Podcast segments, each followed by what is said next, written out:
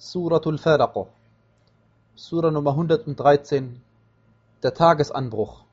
Im Namen Allahs, des Alabamas, des Barmherzigen.